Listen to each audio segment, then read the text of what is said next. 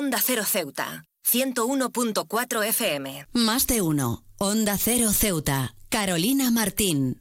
En el tejido económico de cualquier comunidad, el turismo se presenta como un catalizador dinámico capaz de impulsar el desarrollo y fortalecimiento del comercio local. Este fenómeno no solo proporciona ingresos directos a los comerciantes, sino que también fomenta un ciclo virtuoso que beneficia a toda la región.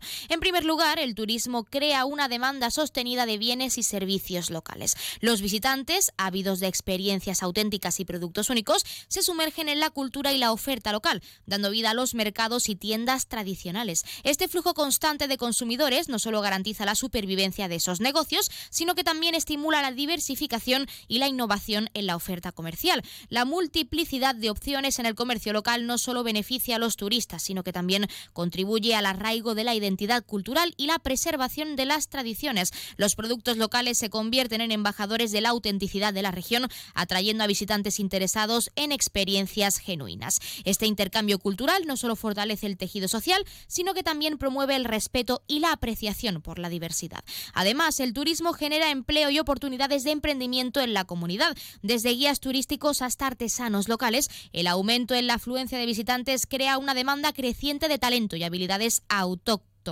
esto no solo mejora las perspectivas económicas de los residentes locales, sino que también contribuye a la creación de una fuerza laboral capacitada y diversificada. Otro aspecto crucial es el impacto en la infraestructura local. La necesidad de albergar a los visitantes impulsa inversiones en hospedaje, transporte y servicios, creando un entorno más atractivo y cómodo tanto para turistas como para residentes. Estas mejoras en la infraestructura no solo potencian la experiencia del visitante, sino que también benefician a la calidad de vida de la comunidad local. Sin embargo, para que el turismo sea un verdadero motor de desarrollo, es imperativo abordar los desafíos asociados como la gestión sostenible, el equilibrio con la preservación del entorno y la participación activa de la comunidad. La planificación estratégica y la colaboración entre los sectores público y privado son esenciales para garantizar que el turismo sea un aliado duradero para el comercio local. En resumen, el turismo no solo es una fuente de ingresos, es un catalizador integral para el desarrollo sostenible. Cuando se gestiona de manera adecuada, el flujo de visitantes no solo revitaliza la economía local, sino que también enriquece la vida de la comunidad, fomentando un ciclo positivo de crecimiento y prosperidad. Es imperativo reconocer y aprovechar esta poderosa herramienta para garantizar un futuro próspero y sobre todo equitativo para todas nuestras comunidades locales, en este caso para nuestra ciudad autónoma.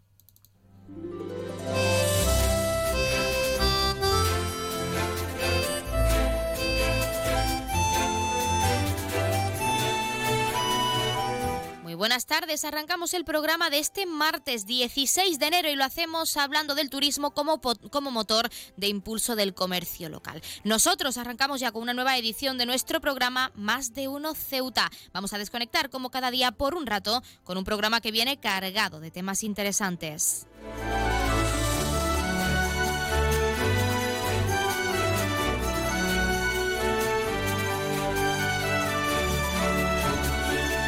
Y nos escuchan como cada día en el 101.4 de la frecuencia modulada y en las direcciones www.ondacero.es y www.ondaceroceuta.com. Ya saben que como siempre pueden participar en nuestro programa y pueden hacerlo de varias formas. En primer lugar y hasta la 1.40, 2 menos 20 del mediodía, que nuestra compañera Yurena Díaz les acerca toda la información local en directo, pueden llamarnos al 856 200 179. Como cada día estaremos aquí hasta la 1.50 2 menos 10 del mediodía. Si lo prefieren, pueden participar enviando una nota de voz o un mensaje a nuestro WhatsApp, que es el 639 40 38 11, o un correo electrónico a la dirección ceuta Y otra alternativa, si lo prefieren, es contactarnos a través de nuestras redes sociales. Ya saben que estamos en Facebook y en Twitter en arroba onda cero ceuta.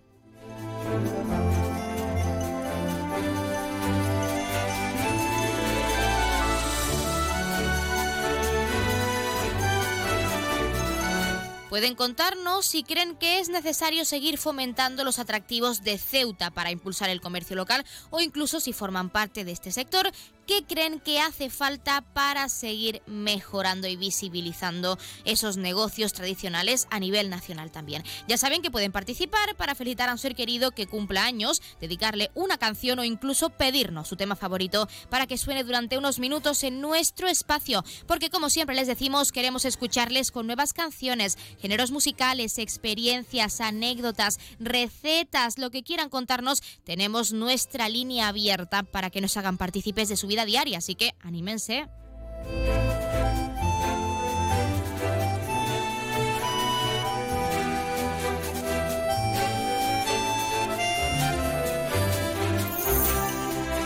Pues como cada día tenemos muchas cosas que contarles cuando son las 12 y 25, casi 26 minutos de este mediodía, vamos a entrar de lleno en nuestros contenidos y entrevistas. No se lo pierdan que arrancamos con nuestro más de uno Ceuta.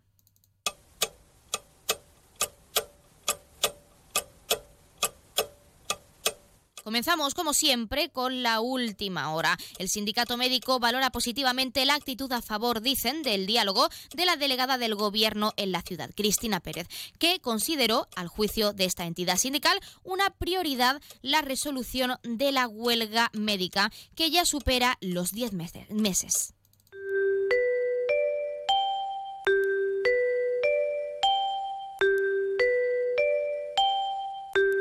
Ya tenemos la previsión meteorológica según apunta la Agencia Estatal de Meteorología. Para la jornada de hoy tendremos cielos cubiertos con probabilidad de chubascos, temperaturas máximas de 20 grados y mínimas de 15. Ahora mismo tenemos 21 grados y el viento sopla de poniente, pero no guarden sus paraguas que nos espera una pequeña borrasca en nuestra ciudad.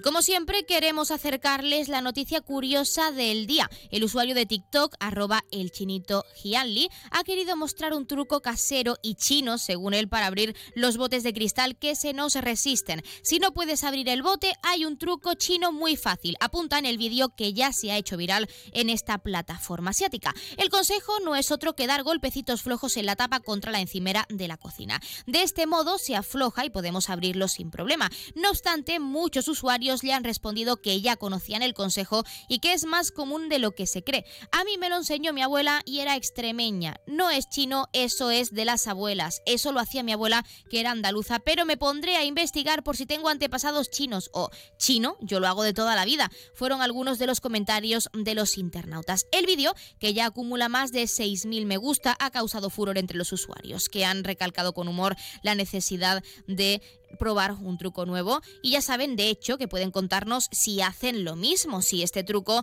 que es algo tradicional quizá en nuestro país, lo llevan realizando desde que eran pequeños o incluso quién se lo enseñó, porque queremos siempre saber qué opinan ustedes.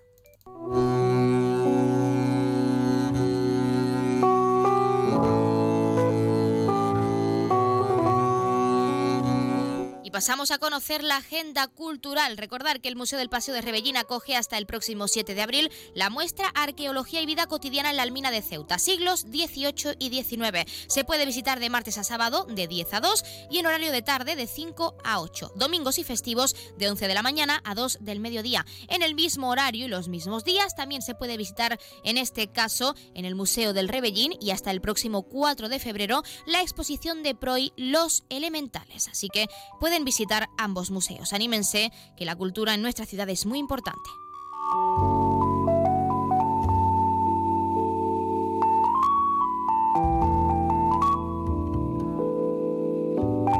Como es costumbre también queremos contarles que ocurrió un día como hoy. En 1957 se produce en Estados Unidos el primer vuelo de circunvalación del mundo sin escalas por parte de varios aviones de reacción. En 1969 la URSS culmina con éxito la primera maniobra de acoplamiento de dos naves espaciales tripuladas. En 1989 el Consejo de Seguridad de las Naciones Unidas aprueba por unanimidad el plan para la independencia de Namibia y pide al gobierno de Sudáfrica que reduzca su presencia militar dicho territorio. En 1991, George, George Bush ordena el comienzo de la Guerra del Golfo con la Operación Tormenta del Desierto en Irak y se inician los bombardeos aéreos sobre Bagdad.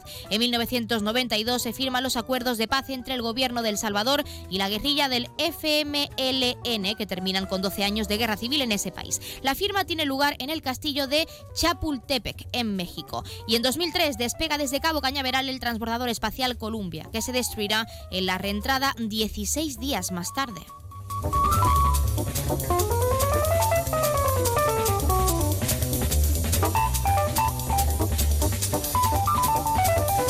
Como es costumbre, también queremos contarles qué le está ocurriendo esta semana a uno de nuestros signos del zodiaco. Hoy es el turno de Aries. Aries, ¿qué está pasando por tu cabeza? Últimamente estás que no estás y al final te estás poniendo una careta para no mostrar tus verdaderos sentimientos. Es cierto que no has empezado el año como te gustaría. Sientes que vas constantemente al revés del mundo y mira que tú eres una persona a la que no le importa ir a, a contracorriente, pero lo que no te gusta es no encajar. Esta semana párate a ordenar tus prioridades y ver qué es lo que está fallando dentro de ti para que estés así todo el rato. Aún así, Aries, lo más importante es quererse a uno mismo. Si no encajas, no es porque tú no sepas encajar, sino porque esas personas no merecen estar a tu lado. Piensa en eso, Aries, y no te culpes por no sentirte cómodo en algún momento de la semana.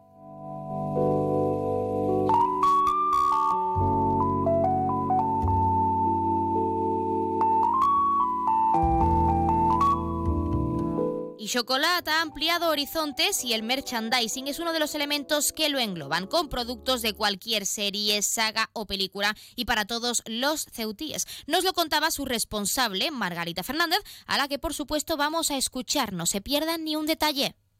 Bueno, Chocolate es una fusión, una tienda un poco que fusiona eh, varios elementos, desde alimentos, desde productos de alimentación, eh, como a decoración de globos, productos de merchandising, etcétera, etcétera. Todo, eh, eh, abarcamos varios epicos. Bueno, estos días con el tema de, de las rebajitas, pues hemos hecho algunos descuentos en lo que son las mochilas y los bolsos de Longfly y las figuras de decoración de Disney.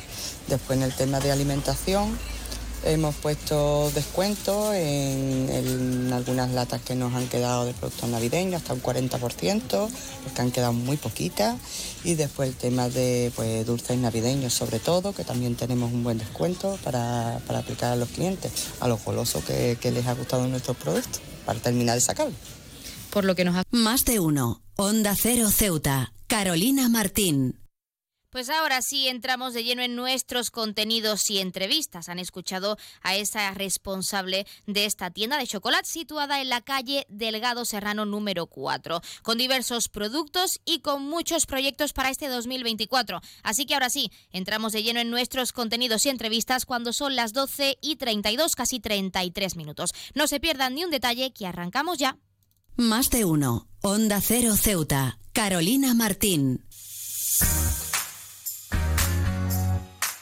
Aguas de Ceuta les recuerda a sus abonados que tienen a su disposición la oficina virtual donde podrán realizar múltiples gestiones, controlar sus facturas, consumos, realizar sugerencias o reclamaciones, modificar la domiciliación bancaria, activar o desactivar la recepción de sus facturas en formato papel. ACEMSA dispone además de una app en la cual podrán realizar avisos de averías, reclamaciones y disponer de acceso a diferentes links relacionados con nuestra empresa. Desde ACEMSA le recordamos nuestros teléfonos gratuitos 24 horas 910 21 56 y el 629 20 98 25 de mensajería WhatsApp y Telegram. Onda Agraria. Agricultura, pesca, ganadería, mercados. Aquí empezamos Onda Agraria, una hora recorriendo con todos vosotros el campo español. Resolver consultas, dudas de ámbito legal o ámbito administrativo que nos envían los oyentes. Cuéntenos un poquito esa aceituna, cómo se traduce luego en el aceite, qué tipo de aceite nos da. La voz del campo. Para los amantes de la cerveza, la posibilidad de que no haya lúpulo, pues hace que se nos pongan los pelos de punta. Cuéntanos, como ya saben nuestros oyentes, la climatología es una de las Onda Agraria. Pablo Rodríguez Pinilla y Soledad de Juan. Sábados y domingos domingos a las 6 de la mañana y siempre que quieras en la web y en la app de Onda Cero. Te mereces esta radio. Onda Cero, tu radio. La música mansa a las fieras. en concreto, esta. Porque el Colegio Invisible es el programa favorito del monstruo bajo tu cama, del de dentro del armario y del que se esconde tras las cortinas. Ahora podéis compartir algo más que tu cuarto. Comparte buenas historias, misterios, enigmas y fenómenos extraños que no te dejarán dormir. Pasa la noche de los jueves en vela con Lorenzo Fernández Bueno y Laura Falcó. A la una y media de la madrugada y siempre que quieras en la web y en la app. Onda Cero, tu radio.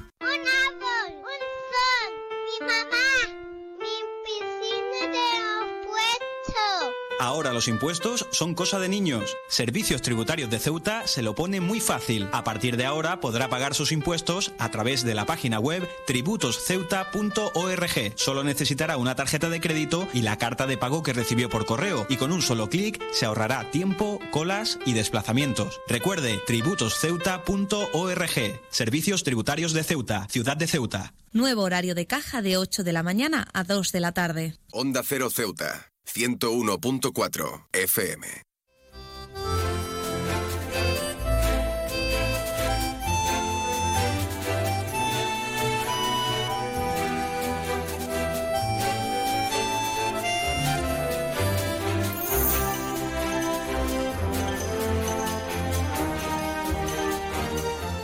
Cruz Roja llama a crear comunidades empáticas con la depresión y la salud mental y promueve Cruz Roja Te Escucha como soporte psicosocial. Por ello, en nuestra recién estrenada sección de asociaciones contamos con Gonzalo Llorente, psicólogo de la entidad en Ceuta. Gonzalo, muy buenas tardes. Hola, buenas tardes. ¿Qué tal? Bueno, para quien no lo sepa todavía, no esté al tanto de este servicio, ¿cómo funciona exactamente Cruz Roja Te Escucha? Bueno, Cruz Roja Te Escucha eh, fue un proyecto, un programa que empezamos en, pues bueno, justo en lo que era el confinamiento, la pandemia, viendo la demanda que teníamos mm, de un servicio de, este, de estas características. En abril de 2020 empezamos el servicio y pusimos un número de atención mm, como apoyo, eh, y soporte emocional, apoyo psicológico y, soporte emocional a aquellos usuarios y usuarias que así lo precisaran. ¿no? El teléfono es el 900-107. 917, aún seguimos operativos mm, con este teléfono y lo que hacemos es eso, es soporte emocional, contención, incluso intervención psicológica, dependiendo de los tres niveles que tenemos en el Cruz Roja Te Escucha para profundizar en esos niveles, más bien en esos servicios que ofrece Cruz Roja Te Escucha, ¿cuál nos dirías que son, sobre todo en nuestra ciudad autónoma y después de ese confinamiento, con el objetivo al final de ayudar, a ayudar perdón, a todas esas personas que padecen ansiedad o depresión y que necesitaban ese soporte? ¿Qué tipo de servicios ofrece este, este programa? Bueno, nosotros normalmente eh, en un primer nivel lo que hacemos es atender a la persona que solicite el servicio porque está padeciendo un malestar, ¿no? A nivel psicológico, ¿no? También es apoyo psicosocial, aunque la mayoría de las llamadas se sitúan en este eh, en, temas de, salud mental, ¿no?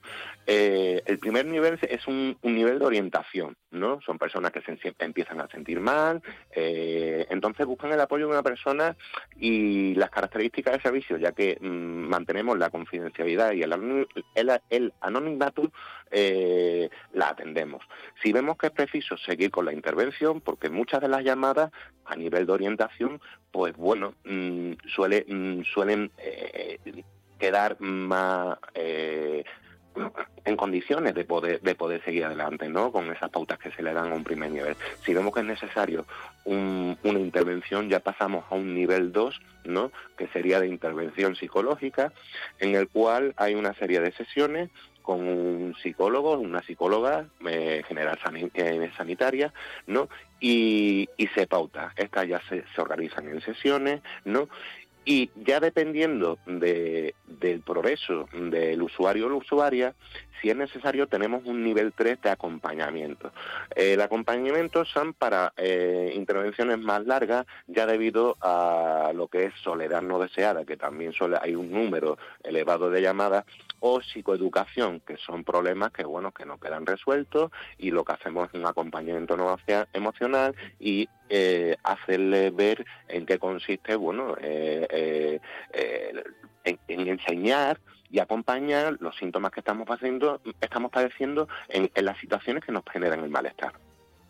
Gonzalo, desde su puesta en marcha ya son más de 24.300 el total de llamadas recibidas a nivel nacional, estamos hablando. Y esto tiene su punto positivo y su punto negativo. Hablando de lo positivo, porque siempre hay que sacar el lado bueno, ¿crees que la concienciación es el punto clave en esta alta incidencia de llamadas a este soporte psicosocial?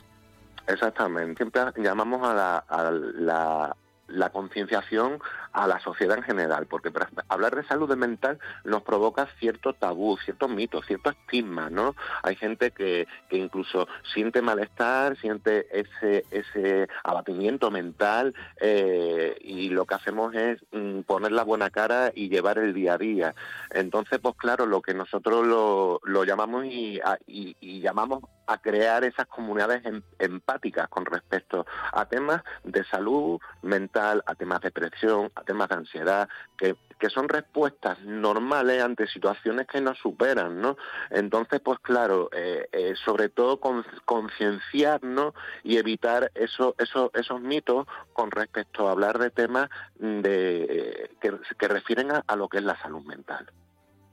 Aún así, debemos seguir avanzando en materia de salud mental, aunque actualmente podemos decir que se habla casi sin ningún tapujo de la importancia de tratar la depresión y la ansiedad, entre otras cosas, y mejorar nuestra salud mental, darle prioridad. Pero aún así, Gonzalo, ¿qué nos hace falta en materia de salud mental? ¿Cómo debemos seguir impulsando pues este, este tipo de servicio para que la ciudadanía se encuentre en equilibrio con su salud física y mental, como decimos?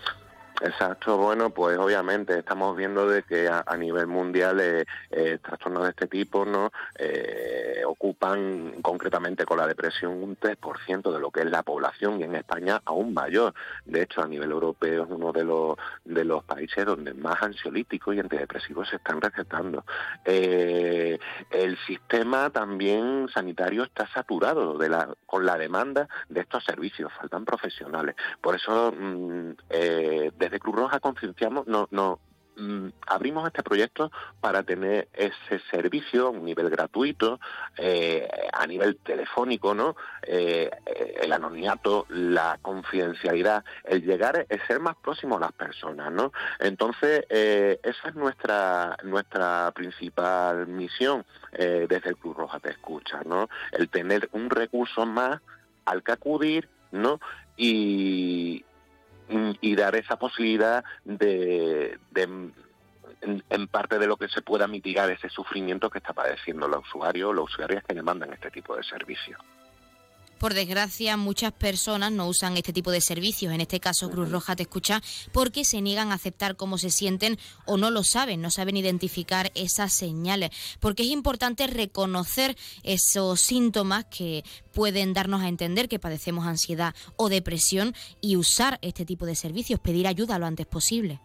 Exactamente, de hecho, en muchas de las llamadas que hemos tenido, eh, hemos visto de que si se hubieran llamado eh, mm, tiempo antes, ¿no? Eh, no se no se hubiera eh, el, eh, estos síntomas no se hubieran empeorado, ¿no? Es como la bola de nieve que va cayendo por la montaña, ¿no? Vamos acumulando, vamos echándonos piedra en la mochila, ¿no? Y cada vez la mochila nos pesa más, ¿no? No hay que esperar a, a, sentirse realmente mal como para tener una consulta, ¿no? O tener un asesoramiento, ¿no?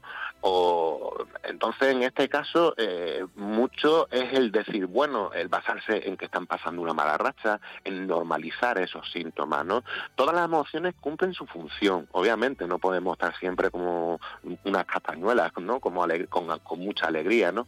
Entonces, eh, la tristeza, la ira, eh, son, son vitales, ¿no? Son fundamentales a la hora de expresar. Reconocer esos, esas emociones, ¿no? El reconocer las causas, eh, el momento, la situación que nos lo provoca, ¿no? Nos ayuda a comprender realmente por lo que estamos pasando, ¿no?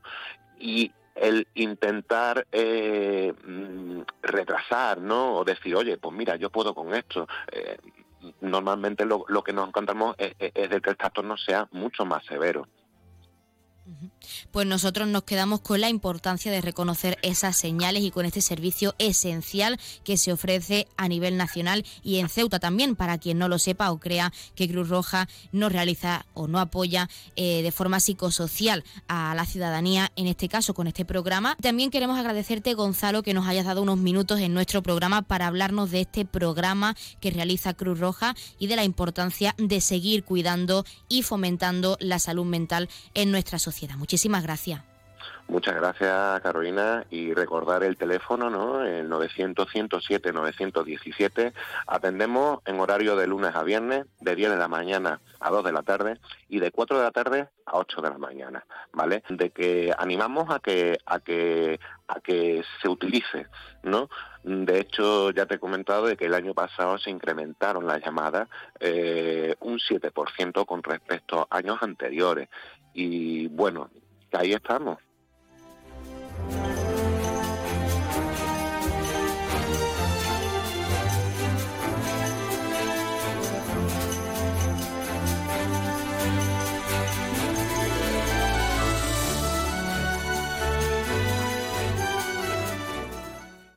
Más de uno. Onda Cero Ceuta. Carolina Martín.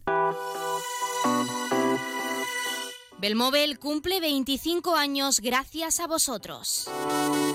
A todos los clientes que han confiado en nosotros.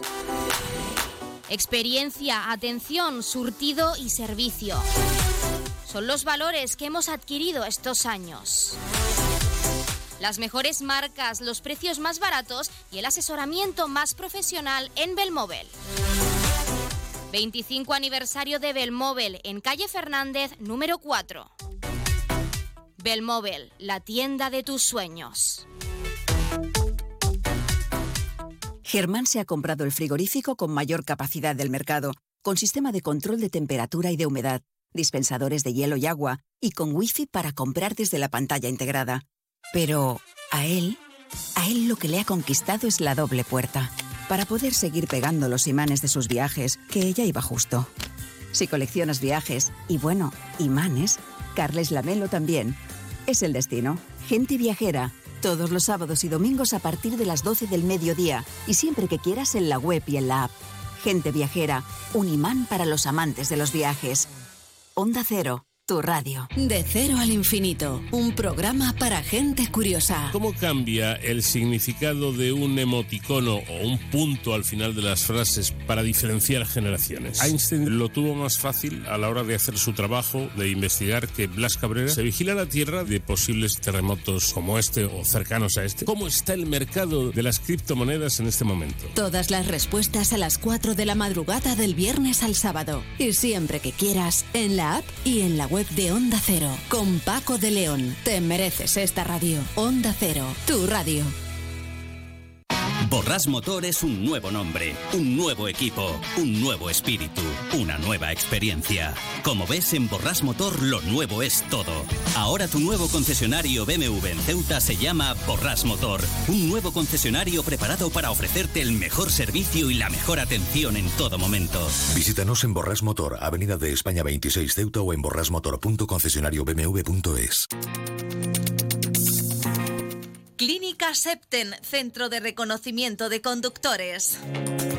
Promoción especial, reconocimiento médico para obtención por primera vez de permisos de conducción, antes 25 euros y ahora 15 euros. Foto incluida. Estamos por las mañanas y por las tardes. Horario de lunes a jueves de 14 a 21 horas y martes, miércoles y viernes de 8 a 15 horas. Teléfono 856 20 14 46. Marina Española 9. Clínica Septen, siempre tú.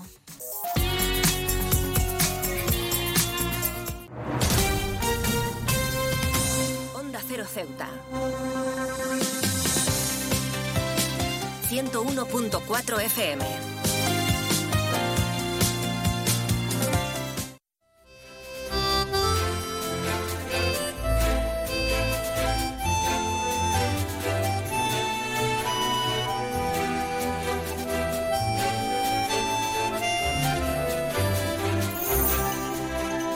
Con el nuevo año recién comenzado y tras un periodo en que los excesos es el momento de promover los hábitos de salud para cuidarnos durante este 2024, después de esos excesos que hemos tenido durante las fiestas navideñas. Por ello, en nuestra sección de salud tenemos al doctor de CINFA, Julio Maset. Julio Maset, muy buenas tardes.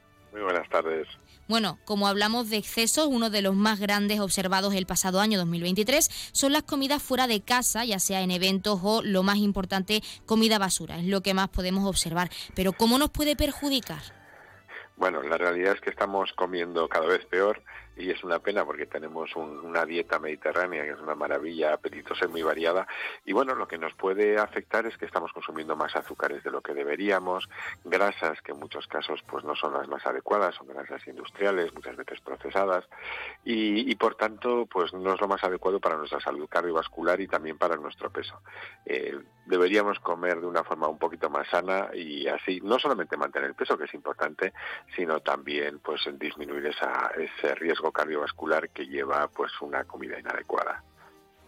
Muchas veces, de hecho, no lo tenemos en cuenta, que esos excesos, aunque parece una vez a la semana, una vez cada dos semanas, puede perjudicar nuestra salud a largo plazo, porque es importante controlar esos excesos, esas comidas fuera de casa, sobre todo en lo que a comida basura se refiere, sobre todo cuando optamos a comida rápida como puede ser McDonald's, Burger King, porque debemos controlarlo desde ya. Sí, eso es una, es una realidad, lo, acabas de decir muy bien, cada vez comemos más fuera de casa, son comidas procesadas con muchas grasas, con grasas además que son insaturadas, que, que no son las más adecuadas y con una cantidad de azúcar tremendo, que a la larga pues esto nos puede afectar, ¿no? Puede aumentar el riesgo cardiovascular, pero también puede aumentar el riesgo, por ejemplo, de diabetes tipo 2, que es esa diabetes que aparece en el adulto. La, la comida se sabe que es algo de los, eh, uno de los factores de riesgo más importantes. Incluso un 80% de esas diabetes tipo 2 podría ser evitada si, o al menos retrasada, si comiéramos de forma un poquito más adecuada y hiciéramos un poquito más de ejercicio. Por lo tanto, eh, debemos cuidar nuestra alimentación en casa y cuando salimos, pues procurar que no sea ese tipo de comida comida basura. Ahora sí, ya que nos lo has comentado, el deporte es otro pilar esencial, pero en ocasiones elegimos el sedentarismo, el no movernos de casa o el usar nuestro transporte, ya sea el personal o el transporte público, para trasladarnos incluso en distancias cortas, porque normalmente elegimos el sedentarismo y cómo afecta sobre todo a nuestra salud a largo plazo, que es algo que queremos destacar. Bueno, pues eh, el sedentarismo es la comodidad. Eh, también es cierto que en estas épocas hacemos siempre esos buenos propósitos de ir al gimnasio, de correr, pero muchas veces lo que intentamos es eh, hacer de golpe lo que no hemos hecho en muchos años, ¿no? Y eso a lo que lleva son pues a lesiones en rodillas, en tobillos. Por lo tanto, vamos a hacerlo, pero de una forma que sea adaptada y que sea, como muy bien decías, ¿no? Pues si vamos a coger el autobús en vez de transporte público, en vez del coche, o andar o bajarnos un par de paradas antes, ¿no? ¿Por qué afecta? Pues porque realmente el ejercicio y es el gran lo que mejor combate el sedentarismo. En, en la encuesta de condiciones de vida del 2022 se señaló que casi un 38% de los españoles no practica, practicaba solamente de forma regular ejercicio físico, un, 38% frente a un más de un 25% que se declaran sedentarios absolutamente, es decir, que no hacen nada de ejercicio. Claro, esto va a afectar, aparte de lo que hemos comentado, salud cardiovascular, posibilidad de una diabetes tipo 2 eh, más adelante, también nuestra masa muscular, cuando nos movemos y hacemos ejercicio también aumentamos la densidad ósea, que es una prevención de la osteoporosis. Así que combinar esa comer bien con ese ejercicio es una forma de evitarnos eh, complicaciones serias en el futuro. ¿Y cómo podemos empezar a hacer deporte sin que nos suponga un cambio brusco? Porque pensamos que hacer deporte es apuntarnos al gimnasio y desde ya empezar a correr y sin saber andar, como quien dice. Pero ¿cómo podemos empezar con esos pequeños hábitos en el deporte y al final alargarlos en el tiempo? Bueno, yo creo que lo principal es no ponerse metas que sabemos que no vamos a cumplir. Eso de apuntarnos al gimnasio está muy bien, pero si en el primer día ya nos damos cuenta de que no podemos con las pesas, que en la bicicleta estática estamos tres minutos, pues nos frustramos o nos lesionamos y lo dejamos. Por lo tanto, hay que empezar poco a poco. Movernos más en nuestro día a día, por ejemplo, utilizar las escaleras en lugar del ascensor, desplazarnos andando en lugar de ir en coche. Si vamos a coger el transporte público o el coche, pues ¿por qué no bajarnos un par de paradas antes o aparcar un poquito más lejos de nuestro destino para hacer ese tramo final andando, que si además vamos a ir a trabajar, ese ratito de andar va a hacer que lleguemos pues un poquito más cargados de energía. Y luego conforme nos vayamos sintiendo un poquito mejor y con esa dieta más saludable empecemos a notar que nuestro cuerpo responde mejor es cuando podemos empezar a hacer ejercicio de una forma más regular, siempre adaptado a nuestras a nuestra situación, ¿no? Eh, dependiendo de la edad, del estado físico, poco a poco pues podemos ir introduciendo actividades pues como puede ser bicicleta, puede ser ese gimnasio, puede ser salir a correr un poquito, pero a veces basta con salir a andar un rato y si además lo hacemos acompañados, pues todavía mejor. Otro hábito, doctor, que no tenemos muy en cuenta es nuestro ritmo circadiano, que son las horas de sueño que tenemos en nuestro día a día. ¿Cuánto debemos dormir para estar activos y sobre todo para tener una salud equilibrada? Porque nos puede perjudicar no solo a la salud física, sino a la mental y en nuestro día a día, en el trabajo e incluso en nuestras relaciones interpersonales. ¿Cuánto debemos dormir o cómo debemos equilibrar ese ritmo circadiano? Lo, más importante es que sea un sueño de calidad, es decir, eh, lo ideal serían 7 a 8 horas. Muchas veces bueno, hay gente que tiene tendencia a dormir un poquito menos, un poquito más, pero alrededor de 7 a 8 horas, pero que sea un sueño de calidad. La forma de conseguir ese sueño de calidad es eh, evitar, por ejemplo, la siesta o siestas largas, no cenar justo antes de irnos a dormir, esperar al menos un, dos horas entre, entre la cena e irnos a la cama y sobre todo que cuando nos vayamos a la cama evitemos los dispositivos electrónicos, no tanto por esto que se habla de la luz azul, sino porque despiertan nuestro interés y hacen que estemos activos y por tanto enganchados a esas noticias o a ese juego o a esa serie que nos estamos poniendo y nuestro sueño se resienta.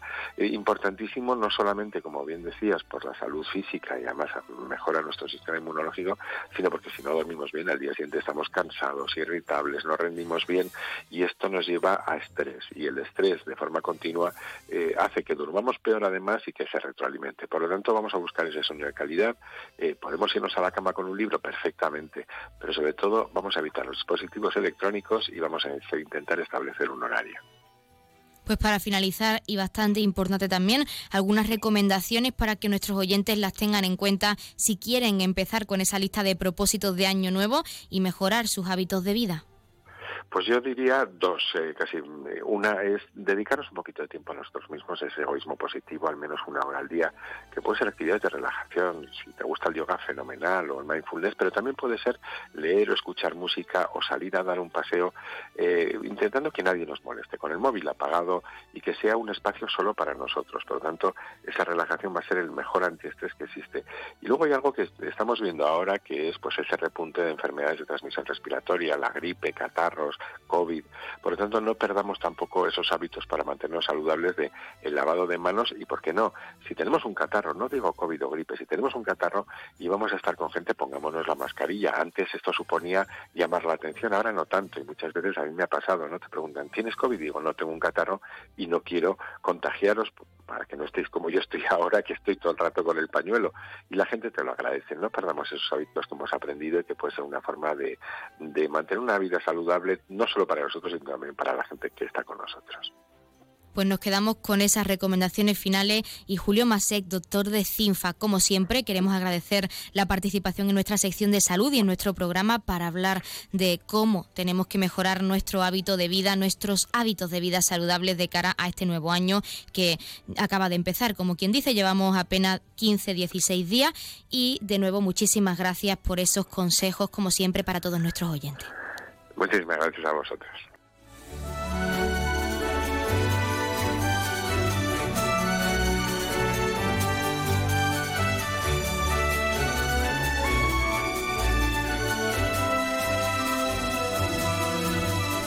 Pues nosotros, como siempre, nos estamos acercando a la una del mediodía, son las 12 y 58 minutos y como ya saben, a esta hora, a la una en punto, les dejamos en primer lugar con nuestros compañeros de Madrid, que les acercarán tanto las noticias de última hora a nivel nacional de lo que ocurre en nuestro país, como las noticias de interés a nivel internacional de lo que ocurre en el mundo y con el objetivo de que siempre nos mantengamos informados, de que siempre conozcamos la actualidad y lo que ocurre más cerca de nosotros. Y hablando de eso, y como siempre también, les les dejaremos con nuestros compañeros de Andalucía que les acercarán toda esa información a nivel regional. Ya saben que regresamos como siempre a partir de la 1 y 10, 1 12 minutos con la segunda parte de nuestro programa Más de Uno Ceuta y con más contenidos y entrevistas en directo. Y en primer lugar lo haremos de la mano de nuestra compañera Llorena Díaz con ese avance informativo de cara a toda la información local que se está cocinando de cara a la 1.40, 2 menos 20 del mediodía. Antes de irnos, recordarles que se avecinan los premios capitales europeos de la inclusión y diversidad 2024 de la Comisión Europea. Están abiertos a todas las administraciones locales de la Unión Europea que están trabajando para fomentar la diversidad y la inclusión respecto a género, etnia o origen, religión o creencias, discapacidad de edad o colectivo LGTBIQ Plus. Ya saben que en este caso hay dos categorías, administraciones locales o regionales con menos de 50.000 habitantes y con más de 50.000. De 50 perdón. Además, se concederá un premio especial a las iniciativas enfocadas a promover ciudades seguras y libres de violencia para las mujeres. El plazo está abierto hasta el próximo 15 de febrero de este año 2024, así que anímense y participen para fomentar la diversidad. Ahora sí, les dejamos con nuestros compañeros. Regresamos enseguida, no se vayan.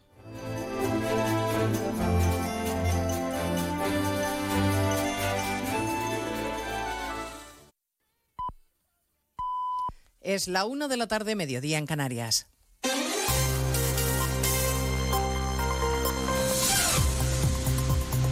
Noticias en Onda Cero.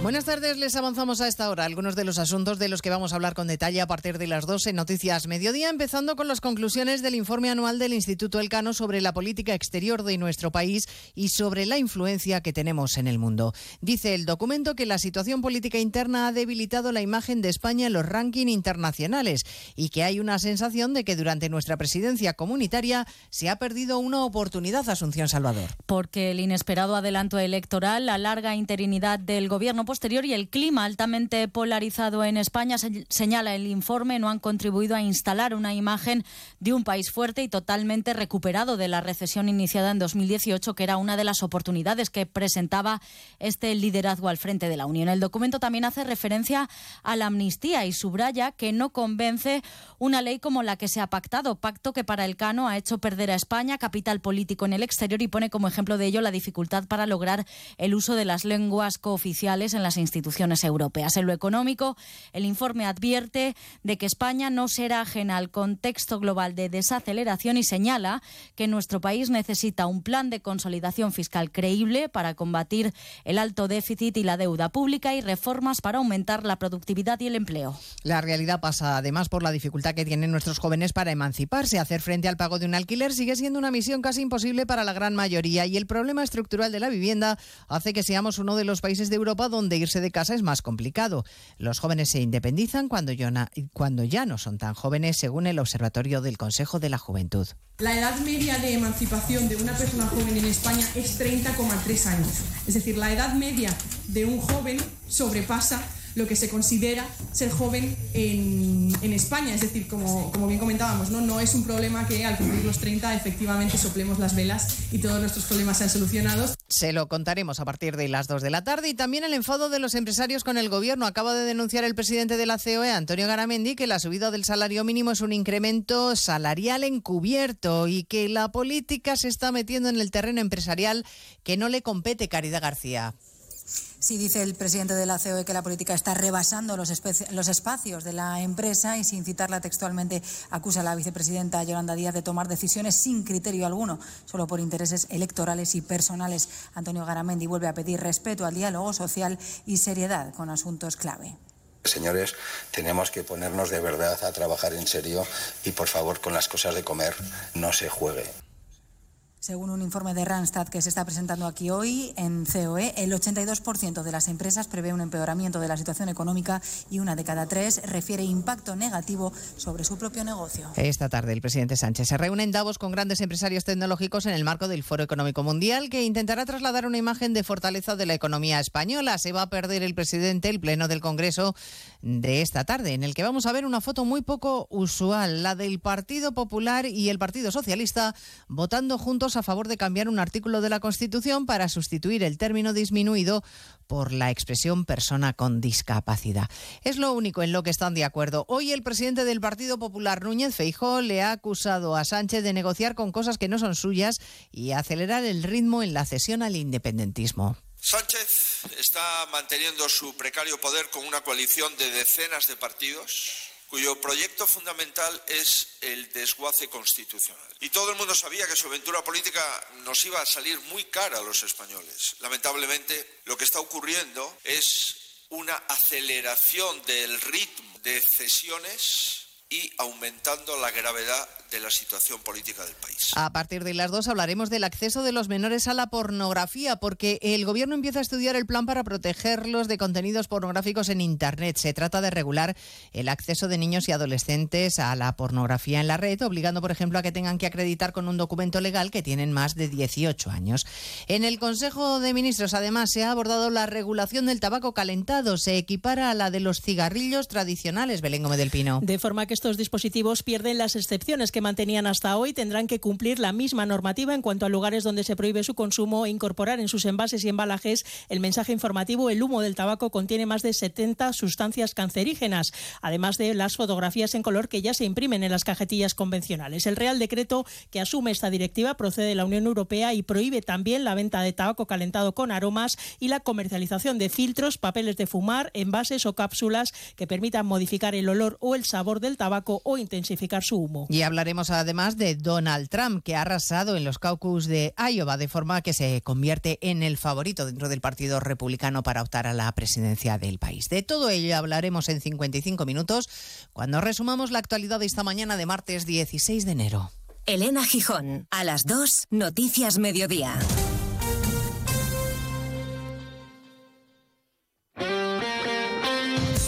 Este martes la Copa se juega en Radio Estadio, con los tres primeros billetes para los cuartos de final en juego y con eliminatorias a partido único.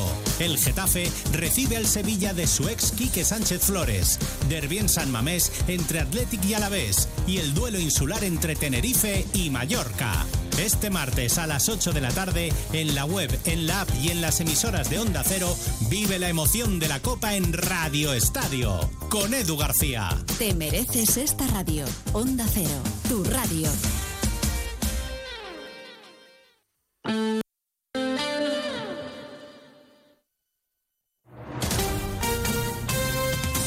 Andalucía, Onda Cero.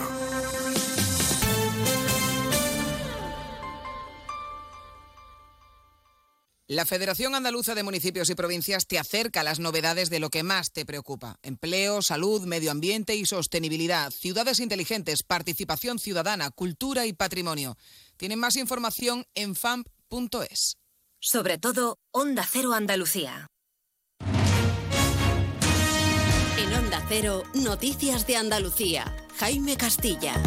Buenas tardes, hacemos a esta hora un repaso de la actualidad de Andalucía de este martes 16 de enero y comenzamos con la acusación de homicidio doloso que el abogado de uno de los soldados fallecidos en las maniobras de la base cordobesa de Cerro Muriano el pasado diciembre quiere imputar al capitán responsable de esos ejercicios en los que recordemos que falleció otro soldado. También anuncia que amplía la denuncia contra toda la cadena de mando y contra el Ministerio de Defensa como responsable civil subsidiario. Reclama además que sea la justicia civil y no la militar la que se haga cargo del caso. Lo ha dicho en una rueda de prensa en Sevilla esta mañana, pero precisamente el juzgado de instrucción número 4 de Córdoba, que había comenzado la investigación, se ha inhibido hoy en favor de la justicia militar. Onda Cero Córdoba, María Luisa Hurtado. El juez argumenta que, según los indicios, los hechos se encuadran en el artículo 77 del Código Penal Militar, que determina penas privativas de libertad recogidas en el Código Penal para homicidio o lesiones imprudentes.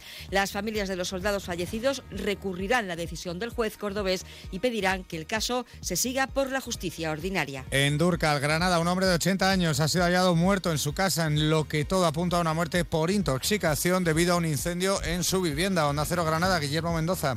Es la tercera persona que muere en una situación similar en la provincia en los últimos seis días. Los bomberos por eso piden extremar las precauciones en estos días de frío.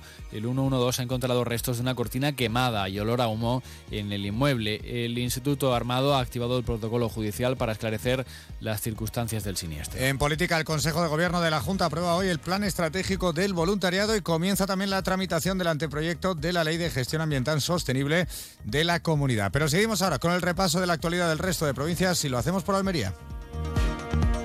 En Almería, hito importante en materia de patrimonio porque arrancan las obras de conservación del castillo de Vélez Blanco, un proyecto que pretende conservar, restaurar y adecuar la visita pública en determinadas zonas del castillo con el objetivo de que se paralicen los diferentes procesos de deterioro. En Cádiz, el equipo de desactivado de explosivos de la unidad de buceo de Cádiz ha neutralizado un proyectil de 105 milímetros de calibre que se encontraba en el acantilado del Parque Natural de la Breña perteneciente a la localidad gaditana de Barbate. En Ceuta, pendiente de la vista tras la denuncia de la Fiscalía ante el Supremo por la devolución de menores no acompañados a Marruecos en 2021. Según los argumentos, se vulneró los derechos de estos niños sin cumplir con la ley de extranjería. El TS ha escuchado los argumentos de la Abogacía del Estado y la ciudad a favor de esta decisión. En Huelva preocupa la situación meteorológica por los fenómenos costeros que hoy podrían llegar. Hay aviso amarillo entre las 6 de la tarde y la medianoche. La situación en playas como el Portil en Punto Umbría se complica. El primer tramo de su playa urbana eh, lleva años recibiendo los azotes de las mareas y parece que ha llegado a un punto límite. En Jaén, los hospitales de la capital, San Agustín de Linares y San Juan de la Cruz de Úbeda, han incorporado recientemente 110 colchones antiescaras. Esto permite aliviar la presión destinada a la prevención de úlceras por presión en los pacientes que están hospitalizados. En Málaga, tras la confirmación del asesinato de una mujer de 56 años en Torre del Mar como un nuevo caso de violencia de género, hoy al mediodía se han celebrado diversas concentraciones de repulsa y un minuto de silencio en todos los edificios de la Junta de Andalucía de la provincia, así como a las puertas de la tenencia de alcaldía de Torre del Mar, núcleo perteneciente a Vélez Málaga. Y en Sevilla, el ayuntamiento ha presentado este martes el borrador de la nueva ordenanza de veladores que contempla, entre otras medidas, mantener las plataformas COVID o retirar la licencia a aquellos bares que acumulen dos o más multas graves en un periodo de seis meses. Más noticias de Andalucía a las 2 menos 10 aquí en Onda Cero. Onda Cero. Noticias de Andalucía.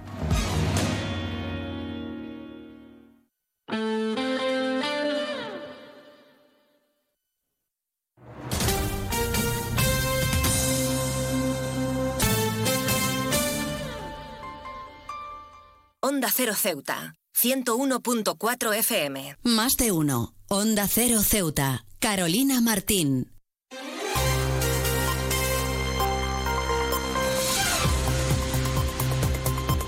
Retomamos como siempre la segunda parte de nuestro Más de Uno Ceuta y lo hacemos con ese avance informativo de la mano de nuestra compañera Yurena Díaz, que ya está preparada para ofrecernos esos titulares de cara a toda la información local, que ya saben regresa a partir de la 1.40, 2 menos 20 del mediodía. Pero vamos a darle paso ya. Yurena Díaz, muy buenas tardes. ¿Qué nos tienes que contar hoy?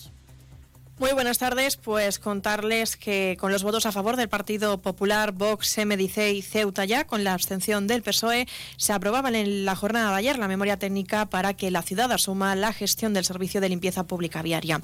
El consejero de Fomento, Medio Ambiente y Servicios Urbanos, Alejandro Ramírez, era el que presidía la reunión de la Comisión de Estudios sobre el futuro modelo del servicio para la constitución de una sociedad pública mercantil local, una decisión que conoceremos en detalle tras la celebración de ese Consejo de Gobierno que estaba previsto para este martes y que el propio Alejandro Ramírez pues ha dado datos sobre esa municipalización del servicio y que vamos a tratar en, extenso durante nuestro informativo. Eh, ha adelantado que se va a celebrar un pleno de la Asamblea para poder aprobar finalmente esta decisión que tendrá lugar a principios del mes de marzo. En otro orden de asuntos también contarles que el sindicato Solidaridad se ha congratulado del traslado de las instalaciones provisionales de limpieza al muelle de Poniente y es que este sindicato confía en que no se vaya a demorar el inicio de las obras de las instalaciones definitiva. En otro orden de asuntos también contarles que Vox se ha manifestado sobre la decisión adoptada por, la, por el gobierno de la ciudad con respecto a la municipalización del servicio de la limpieza. La formación considera que como fuerza política ha sido la única que ha apostado por este modelo de gestión directa del servicio frente al resto de partidos representados en la Asamblea que tan solo ha conseguido, dice, retrasar el proceso. También contarles que en otro orden de asuntos con respecto a las declaraciones que tuvo lugar ayer en Radio Nacional del presidente del Gobierno, Pedro Sánchez, sobre la política de migración, que ha asegurado que será el Estado quien va a asumir esta, esta cuestión.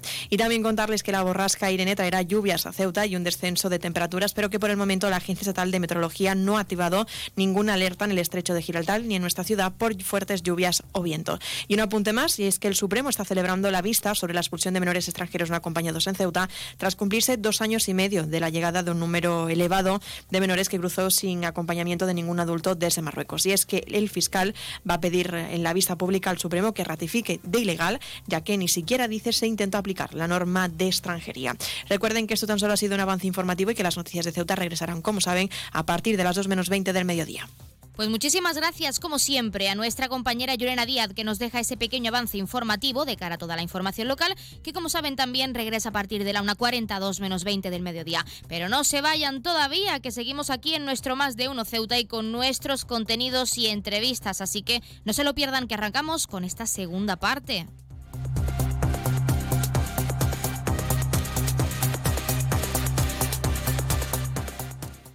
Más de uno. Onda Cero Ceuta. Carolina Martín. Es la una de la mañana. Te acabas de terminar el último capítulo del libro que te ha tenido enganchado noche tras noche. Y te preguntas, ¿y ahora qué?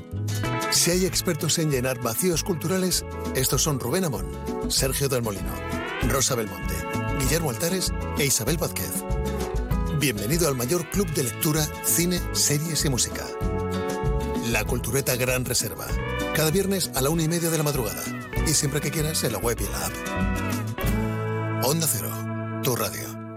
Pospon la alarma. Haz el café. Date una ducha. Vístete. Coge el bus. Espera.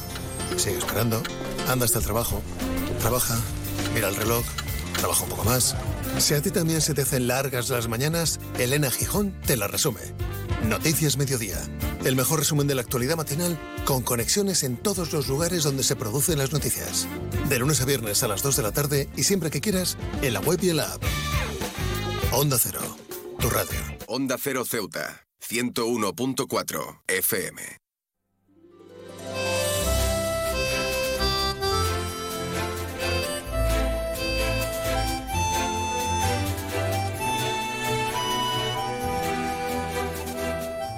El pintor Pepe Barroso ha visitado Ceuta para realizar una actividad con los alumnos de la Escuela de Arte y para conocerla en profundidad lo tenemos con nosotros en nuestro programa. Pepe Barroso, muy buenas tardes. Hola, buenas tardes, Carolina. ¿Qué tal? Bueno, en primer lugar y lo más importante es saber cómo se ha desarrollado esa actividad con esos alumnos de la Escuela de Arte.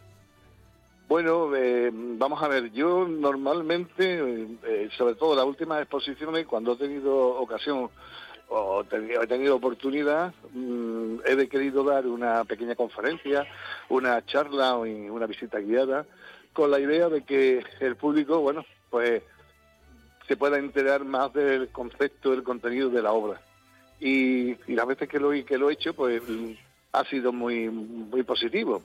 Por eso le sugería al museo eh, la posibilidad de hacerlo con los alumnos de la Escuela de Arte, que son ya alumnos iniciados y de esta manera, bueno, pues que fuese una, una charla como ha sido, muy, digamos, didáctica y, y creo que los alumnos, pues, lo agradecerán, ¿no? Sí que nos gustaría saber, porque no es la primera vez que realiza este tipo de actividades, como nos has comentado, pero ¿cuál es el objetivo principal, además de seguir fomentando el arte, en este caso en Ceuta y sobre todo en los más jóvenes también? Bueno, eh, yo he llevado en paralelo mi, en mi vida la actividad eh, profesional como artista plástico, pero también he ejercido para, eh, para poder subsistir ¿no? de una manera cómoda y no tener que, someterme a determinadas galerías y, y, bueno, impresiones, ¿no? Pues tener la libertad para hacerlo. Hice la carrera de Bellas Artes y después hice el acceso a la cátedra ¿no?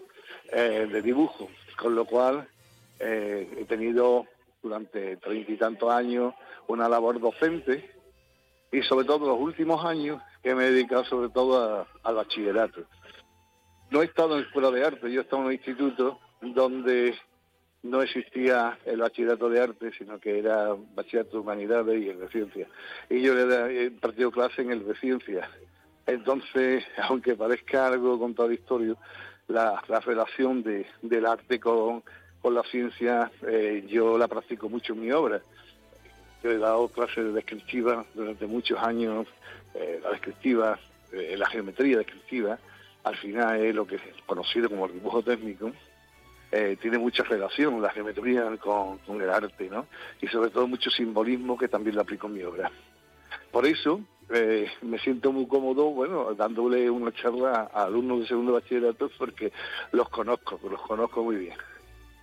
Bueno, ya hablamos, de hecho, en otra ocasión de esta exposición centrada un poco, como nos has comentado también, en la retrospección de lo que nos rodea y más allá de lo que tenemos a nuestro alrededor, como su propio nombre indica, la exposición retrospectiva.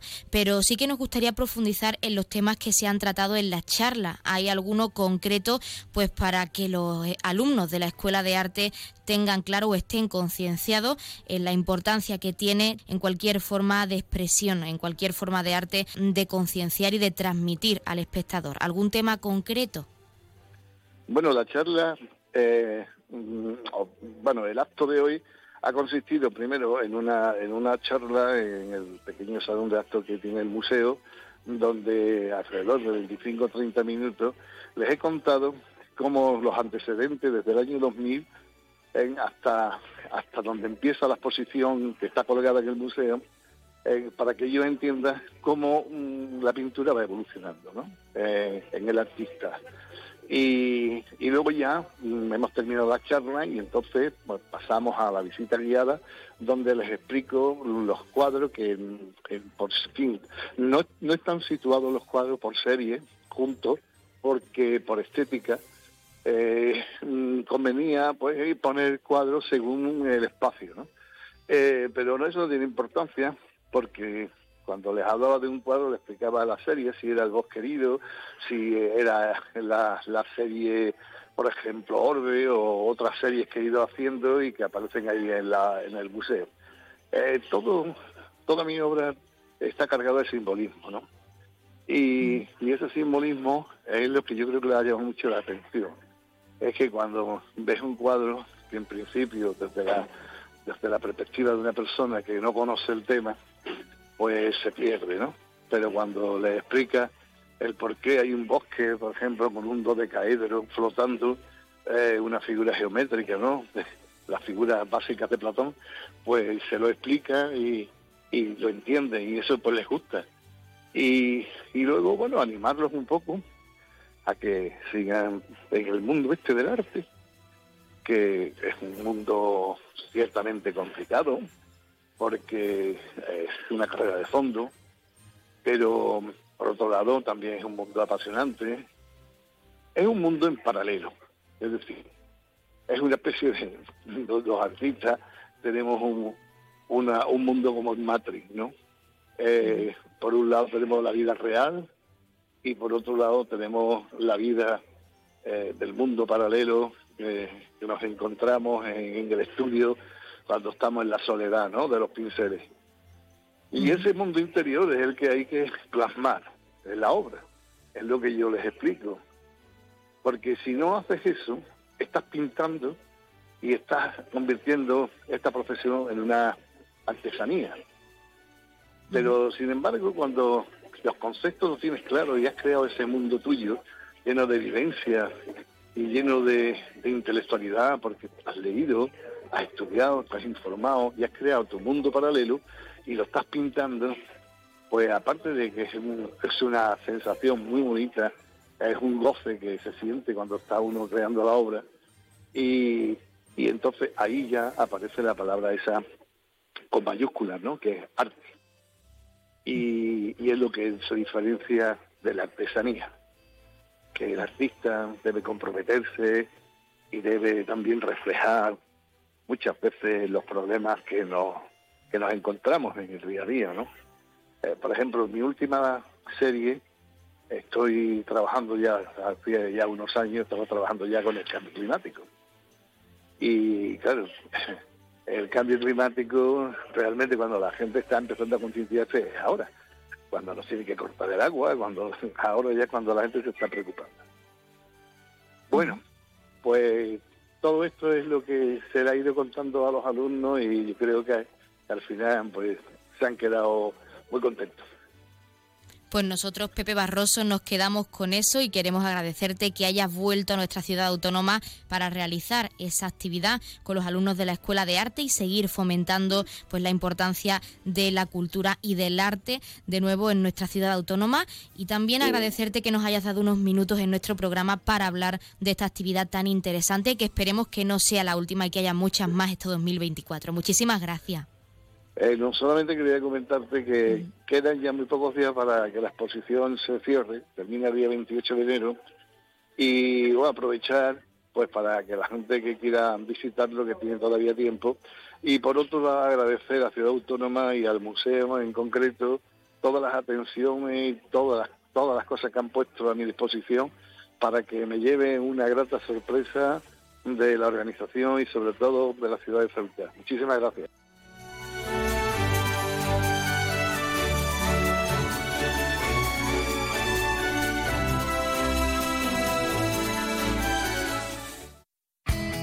CESIF, la Central Sindical Independiente y de Funcionarios, todo lo que hacemos es gracias a ti. Porque con tu confianza y apoyo, tú lo haces posible. CESIF es otra clase de sindicato. Independiente y profesional, transparente y cercano. Sindicato más representativo en las administraciones públicas de España y en muchas empresas privadas. Sea cual sea tu profesión, en la función pública o en la empresa privada, CESIF es tu sindicato. Vota CESIF. Defiende tu trabajo. Pues como siempre han escuchado las palabras del sindicato CESIF, de uno de nuestros colaboradores, y como siempre ya tenemos al otro lado de la línea esa asamblea territorial de Cruz Roja con ese sorteo en directo como es costumbre en nuestro programa. Así que no perdamos más tiempo y vamos a darles paso. Asamblea Territorial de Cruz Roja, muy buenas tardes. Buenas tardes. A continuación les ofrecemos el sorteo correspondiente al día de hoy, 16 de enero.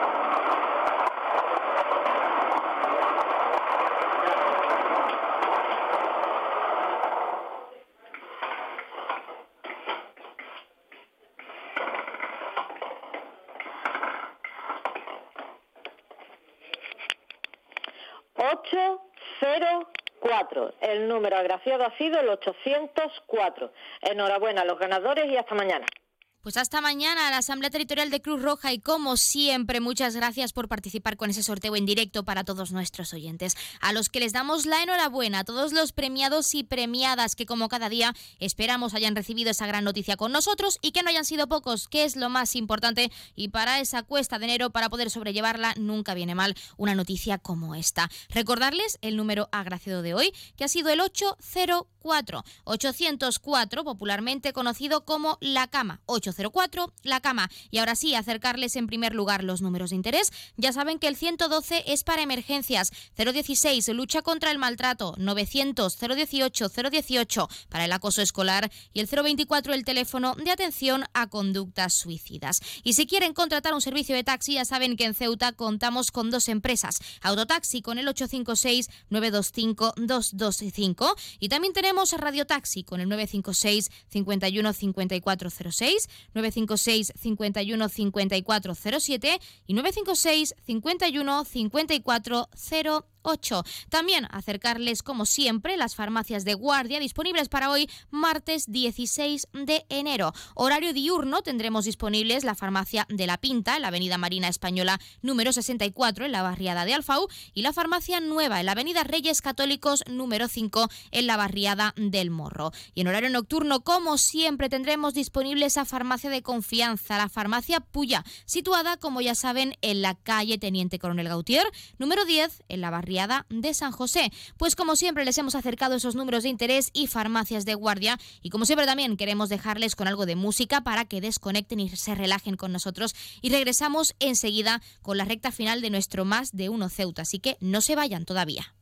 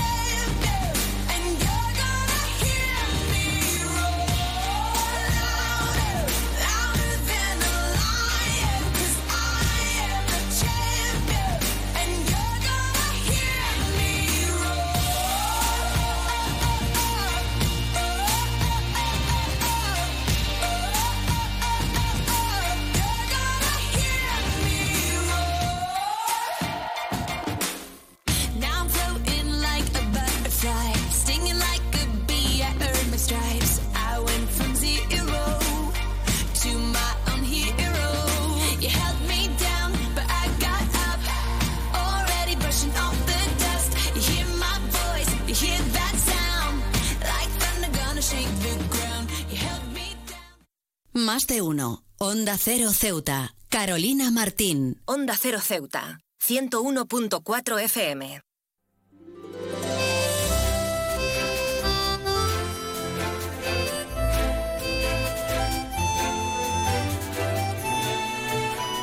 El Cine Club El Cine por Delante comienza 2024 con una proyección esta tarde en la Biblioteca Pública Adolfo Suárez y es, y es perdón, la caja de Pandora. Para hablar de ella tenemos a su responsable que es Rafa Morata. Rafa, muy buenas tardes. Hola, buenas tardes. ¿Qué tal? Bueno, la caja de Pandora, ¿por qué esta proyección para comenzar 2024? Pues mira, eh, Carolina, yo el año pasado eh, proyecté por primera vez una película muda ¿no? en, el, en el cineclub. Y, y la verdad es que lo hice ya eh, tras varias temporadas y me di cuenta de que era un gran ausente el cine, el cine mudo. Con lo cual me propuse desde entonces que en cada temporada al menos debería de aparecer una película muda, puesto que el cine es arte y el cine es arte desde que, desde que se inventó, ¿no? Y sobre todo en la década de los años 20 eh, tuvieron lugar las grandes obras maestras del cine mudo y ahí me, me, quiero circunscribir desde, el año pasado hasta esta propuesta de, este año. Entonces el cine mudo es esencial. Sí. Por eh, tener un pequeño avance de esta proyección, Rafa, ¿cuál es la sinopsis de la caja de Pandora para quien no la haya visto y tenga pensado asistir esta tarde? Pues la sinopsis es, eh, bueno, se basa en el, en el mito de, de Lulú, eh, una, asistimos a, pues a las vivencias ¿no? de una vampiresa, pues que sin ella ser consciente, ¿no? Eh, pues va destruyendo, ¿no? Pues a los hombres que, que tienen relación con ella, ¿no? Hasta que ocurre un suceso en el que Lulú abre, digamos, lo, que es el título de la película, ¿no? La caja de Pandora y asistimos, pues, a su caída, ¿no? A su a su descenso, a su particular eh, descenso a, a los infiernos. Bueno, tenemos que hablar de cómo se va a desarrollar esta proyección, si hay alguna novedad, porque como se dice, la frase tan tradicional, Año Nuevo, Vida Nueva, el Cine Club, el cine por delante, también se va a renovar. ¿Hay alguna novedad en esta proyección? Pues eh, novedad, mm, eh, en lo que es novedad no seguimos, seguimos hasta ahora pues cumpliendo las novedades que me, que me propuse, ¿no? Que es eh, mm, realizar dos sesiones de cineclub al mes. Habrá otra este mismo mes pero ahora mismo no. Además, por ejemplo, en el caso de la caja de Pandora dura 132 minutos, con lo cual solamente me da tiempo a presentar la película y cuando acaba la película, pues eh, a ver si alguien quiere aportar algo, a ver si quiere... Eh, eh, podemos hacer un pequeño coloquio como hacemos siempre, pero en el caso concreto de que una película dure más de dos horas, pocas novedades podemos, podemos mm, mm, mm, introducir. Bueno, hablando de esos propósitos que te planteabas al comienzo del pasado 2023, queremos hacer balance contigo, Rafa, como responsable de este cineclub. ¿Cómo valoras las proyecciones del pasado año? ¿Crees que la gente está concienciada con el cineclub y con la importancia de fomentar la cultura en Ceuta? Pues mira, ya lo advertí desde, desde finales de, de la temporada pasada, desde mediados de la temporada pasada, hasta, hasta la conclusión del primer trimestre ¿no? de, la, de la temporada actual. ¿no?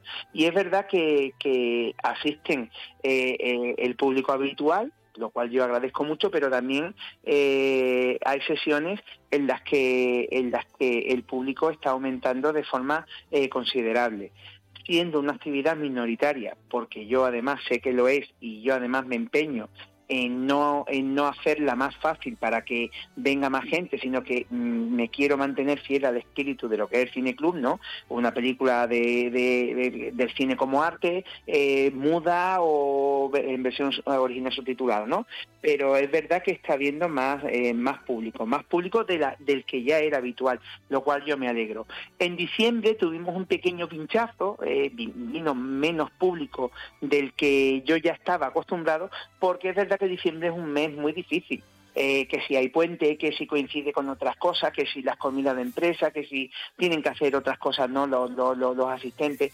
Pero aún así estoy muy satisfecho. Yo con que vengan cinco o seis o diez o veinte se vayan contentos y con una sonrisa o aplaudiendo o dando las gracias no a mí sino a la, por la oportunidad de ver una película como la que yo proponga, pues con eso me doy por satisfecho, Carolina.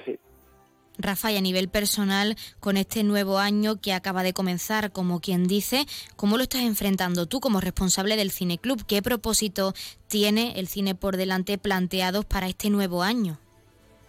A mí me gustaría, eh, hombre, propósito siempre es verdad que, yo tengo muchas ideas.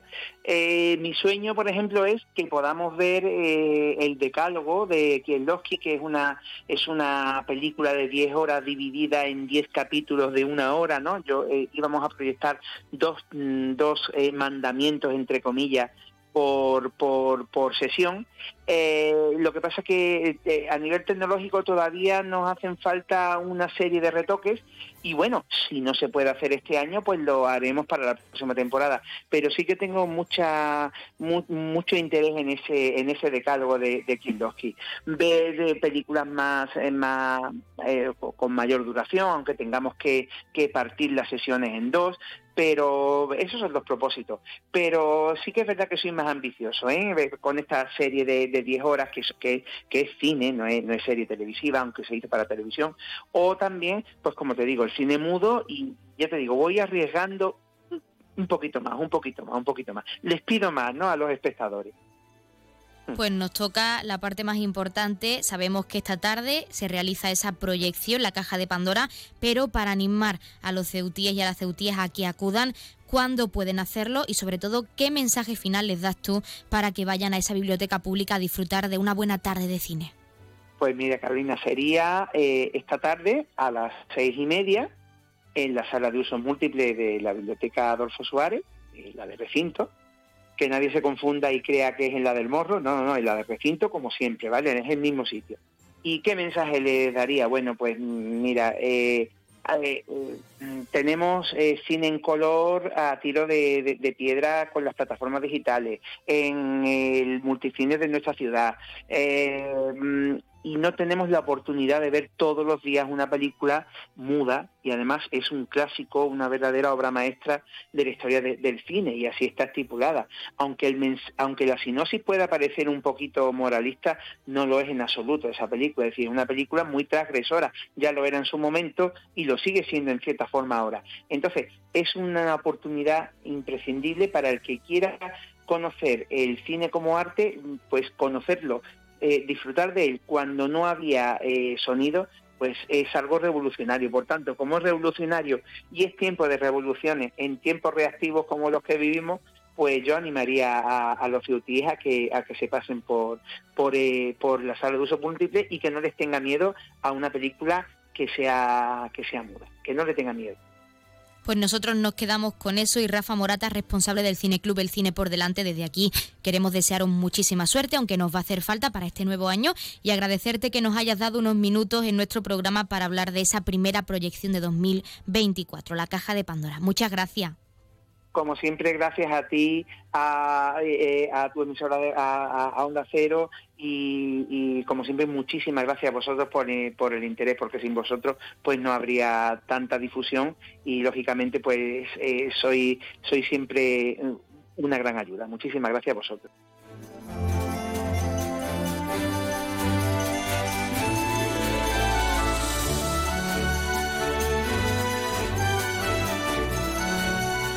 Pues nosotros hasta aquí, como siempre, finalizamos nuestro Más de Uno Ceuta, nuestros contenidos y entrevistas. Ya saben que mañana a la misma hora, 12 y 20, nos escuchamos de nuevo en esta emisora 101.4 de la frecuencia modulada. Y como es costumbre, se quedan con música y en apenas unos minutos nuestra compañera Yurena Díaz toma los mandos con ese informativo local, así que no se vayan todavía. Por nuestra parte, que pasen muy buena tarde y lo dicho, nos escuchamos mañana.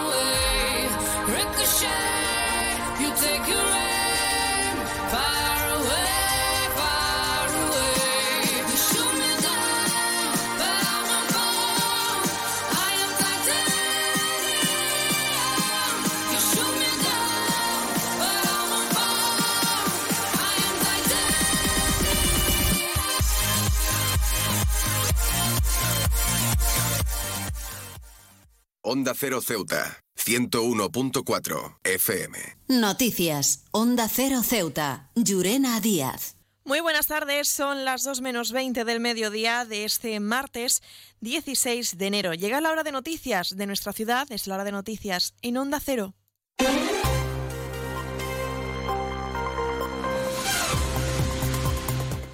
Y comenzamos, como siempre, nuestro informativo recordando la previsión meteorológica y es que, según apunta la Agencia Estatal de Meteorología, para la jornada de hoy tendremos cielos cubiertos con precipitaciones durante la tarde. Temperaturas máximas que alcanzarán los 23 grados y mínimas de 14. Ahora mismo tenemos 18 grados y el viento en la ciudad sopla de componente variable. Servicios informativos en Onda Cero Ceuta. Pues entramos de lleno con nuestros contenidos y con la última hora, y es que con los votos a favor del Partido Popular, Vox, MDC y Ceuta ya, con la abstención del PSOE, se aprobaba en la jornada de ayer la memoria técnica para que la ciudad asuma ahora la gestión del servicio de limpieza pública viaria.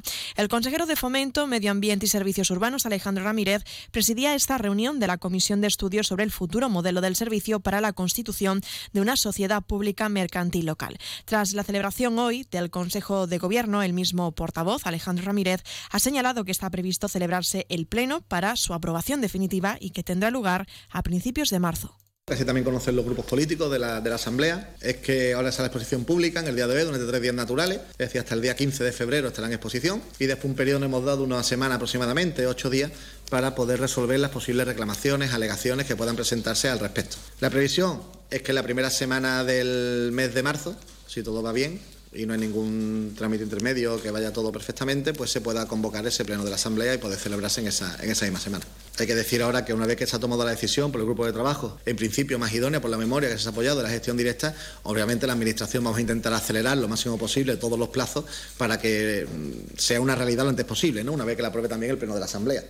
Ramírez ha justificado que asumir la gestión del servicio de limpieza se debe a la rigidez del contrato anterior con Trace, cuyos pliegos dice que no permitía a la Administración local actuar cuando era necesario. El problema que, que se ha tenido durante estos 10 años es que la rigidez del contrato no permite, no nos ha permitido la ciudad con medios propios que se dedican a recogida de enseres y residuos actuar cuando en ocasiones ha sido necesario. Voy a poner un ejemplo concreto. Cuando se produjo lo de la crisis de mayo, que la ciudad no pudo acudir a medios propios para poder hacer acciones de limpieza, porque el pliego decía que lo único que pueden hacer ese servicio era el actual adjudicatario Trace y hemos tenido que pagar una certificación extra y ir al juzgado con unos gastos, creo que es de 200, 300 mil euros. Es decir, esa situación, con una gestión directa, se hubiera podido solucionar porque la ciudad cuenta con medios, en este caso propio, que gestiona directamente. Y como hablábamos al principio de esta intervención, ha sido el PSOE el que se ha obtenido en esta decisión adoptada por el Grupo Socialista. Ramírez ha expresado lo siguiente sobre, sobre estos argumentos. Habrá que esa pregunta habrá que hacérsela también al Grupo Socialista, ¿no? El por qué la postura, en este caso concreto, de, abstención, ¿no? Eh, yo no voy a, decirlo, entiendo lo que, lo que ellos deberían, deberían responder. Yo, de todo modo, que públicamente parece ser, ¿no? Que dieron su justificación eh, respecto a una serie de puntos, el por qué, el por qué hacen su igual que el resto de grupos, también en los medios se han ido, han justificado también su posición de votar a favor. La realidad de ayer es esa, ¿no? Que, bueno, que en la, primer paso, que es la comisión de estudio, todos los grupos de la Asamblea votaron a favor, excepto el PSOE que se abstuvo pero no, no conozco tampoco el, el, motivo exacto, salvo lo que, lo que han dicho yo públicamente ayer en, en los medios. No.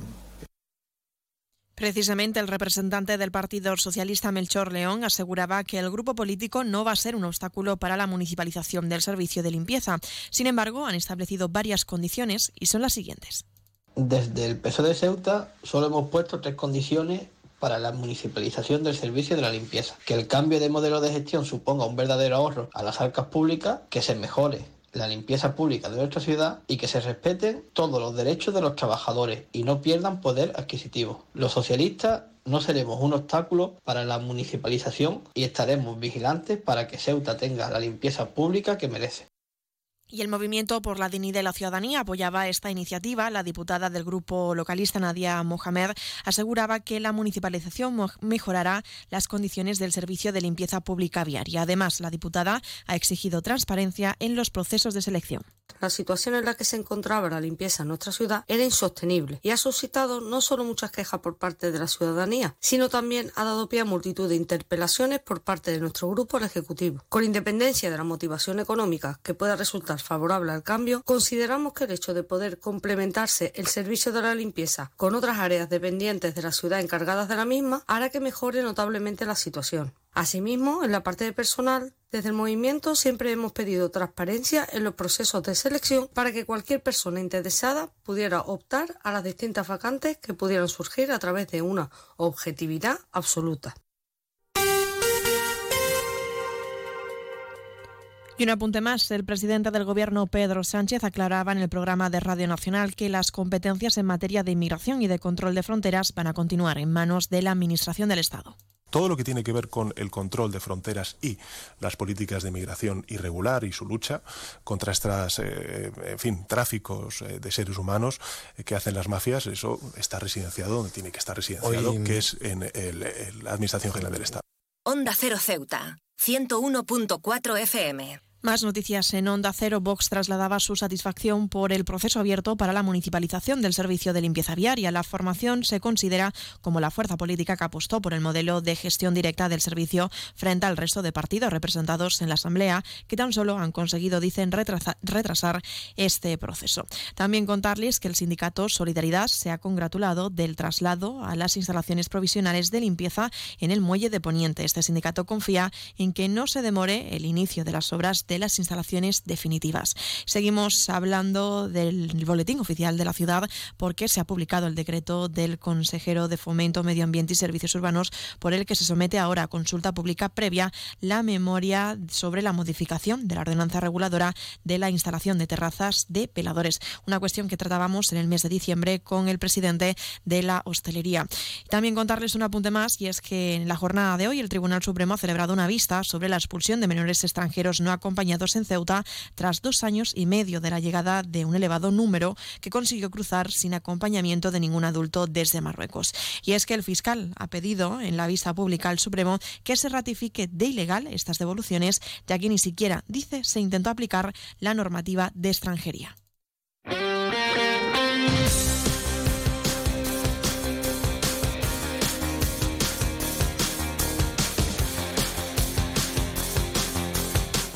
Y pasamos a conocer la información deportiva. Les contamos que el equipo sub-18 de rugby prepara el nacional en Algeciras. El español de África jugó un amistoso contra el Bahía 89 este fin de semana con el objetivo de coger ritmo para el Campeonato de España escolar. Este Campeonato de España en categoría escolar se va a celebrar a principios de febrero en la ciudad de la Costa del Sol, que ha deparado que Ceuta se enfrente a Extremadura, Murcia y Canaria, un grupo considerado como complicado, pero donde los deportistas van a competir para hacer sonar el nombre de la ciudad por todo lo alto. Y un apunte más, la Fundación Baloncesto Ceuta ha conseguido una gran victoria ante el Club Baloncesto San Fernando en el Antonio Campomor con un resultado 23 a 4.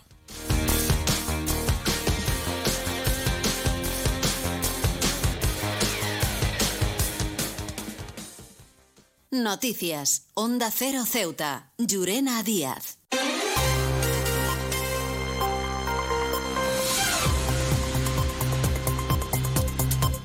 Y ahora sí, nos estamos acercando casi a las 2 menos 10 al final de nuestro informativo. Se quedan ahora con nuestros compañeros de Andalucía que se encargarán de acercarles toda la información a nivel regional.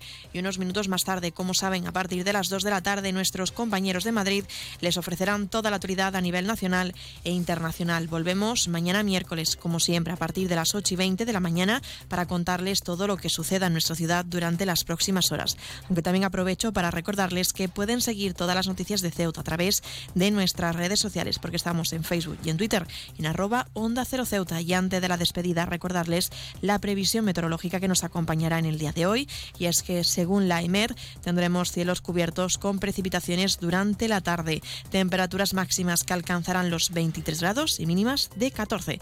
El viento en la ciudad sopla de componente variable. Ahora sí, dicho esto, me despido, que os pasen muy buena tarde y hasta mañana.